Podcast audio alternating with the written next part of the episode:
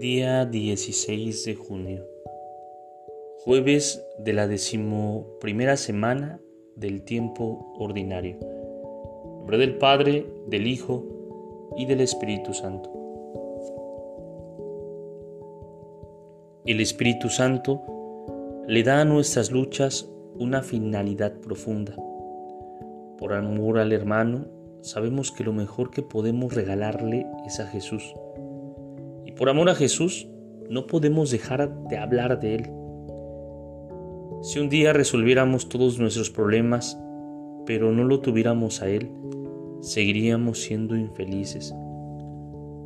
Pero eso es imposible, porque nunca podremos resolver todos nuestros problemas sin Él, porque sin Él comienza a reinar el egoísmo, el odio, el orgullo, los vicios, la tristeza y entonces nada puede darnos esperanza. Por eso, el Espíritu siempre quiere llevarnos a Jesús. Siempre nos abre el oído para escuchar su palabra y siempre nos impulsa a evangelizar, a llevar a Jesús a los demás.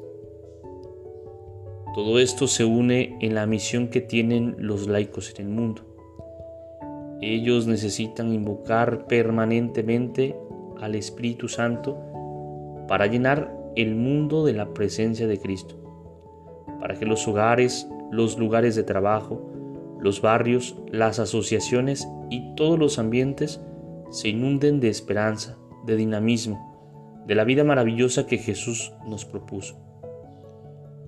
Pero ¿por qué el Espíritu Santo no cambia el mundo? ¿Acaso no puede? Por supuesto que puede, pero no quiere hacerlo sin nosotros. Quiere cambiar las cosas a través de nosotros. Y si no cambian es porque muchos no somos instrumentos dóciles. ¿Cómo está tu docilidad al Espíritu Santo? Gloria al Padre, al Hijo y al Espíritu Santo, como era en el principio, ahora y siempre, por los siglos de los siglos. Amén. Espíritu Santo, fuente de luz, ilumínanos. Espíritu Santo, fuente de luz, ilumínanos. Espíritu Santo, fuente de luz, ilumínanos. En nombre del Padre, del Hijo y del Espíritu Santo. Amén. Te saluda el Padre Edgar de la parroquia de San Juan Bautista en Cuitláhuac, de la diócesis de Córdoba, Veracruz. Saludos y bendiciones a todos ustedes.